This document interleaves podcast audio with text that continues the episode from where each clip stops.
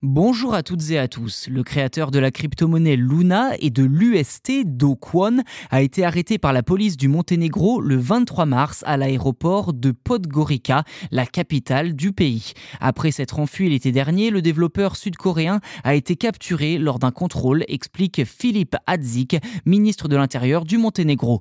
Le sud-coréen, PDG de Terraform Labs, est considéré comme l'un des fugitifs les plus recherchés au monde. Kwon avait tenté de se rendre à Dubaï en compagnie de Hong Chang-jun, directeur financier de Terra Labs, la société ayant lancé le stablecoin UST. Avant d'échouer au Monténégro, le duo s'était réfugié en Serbie. Les deux fugitifs étaient en possession de faux passeports belges et costaricains.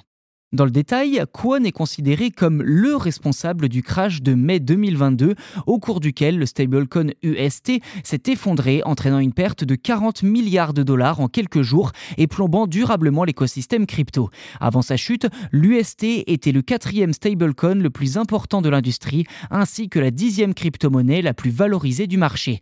Quelques heures après son arrestation, Do Kwon a été inculpé par les États-Unis. D'après l'AFP, le développeur fait face à huit chefs d'inculpation, notamment fraude en ligne et fraude en bande organisée.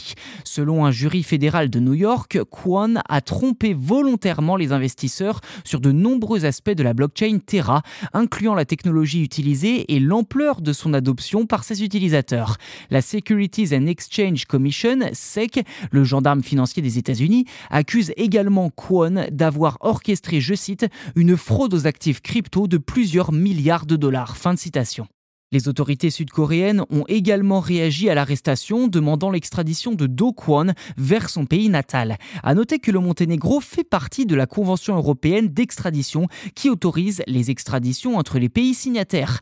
Et en toute logique, eh bien, la demande devrait être acceptée par les autorités monténégrines. La police sud-coréenne avait également émis un mandat d'arrêt à l'encontre de Kwon l'été dernier, l'accusant d'avoir enfreint la législation encadrant les marchés financiers. Pour échapper à la justice, Kwon s'était réfugié à Singapour avant de se rendre en Europe.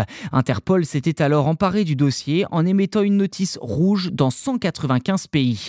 Pendant sa cavale, le fugitif a toujours affirmé qu'il ne fuyait pas la justice et qu'il collaborait avec les gouvernements à sa recherche.